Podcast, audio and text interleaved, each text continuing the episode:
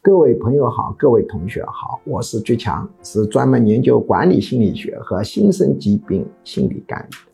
因很多粉丝的要求，在各个平台收集的问题当中，关于诈骗的问题还是名列前茅的。那我们今天继续来讲一个比缅北更狠的华人诈骗集团的聚集地，这个地方叫做迪拜。人为什么会上当？它的一个重要的常见原因之一是贪婪。从心理学上讲，对一个目标的过度追求会导致个体对于信息选择范围进行收窄，他只关心能让他实现目标的信息，对于不能实现目标的信息予以忽视。一个人太想发财。他就只关注能让他发财的信息。当有各种信息表明这个事情是发不了财的，他会不知不觉地忽视掉，因为那些发不了财的信息让他难受，所以他就忽视掉了。迪拜给人的感觉是一个富裕国家，于是又产生了心理学上面的另外一个效应，叫泛化反应。它很富裕。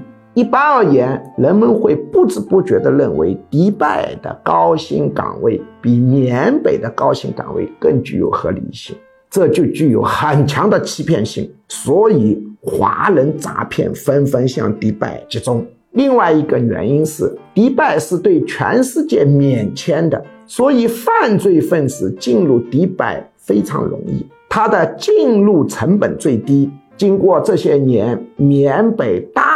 量的华人诈骗集团向迪拜集中，小小的迪拜居然有十万华人在从事电信诈骗这种产业。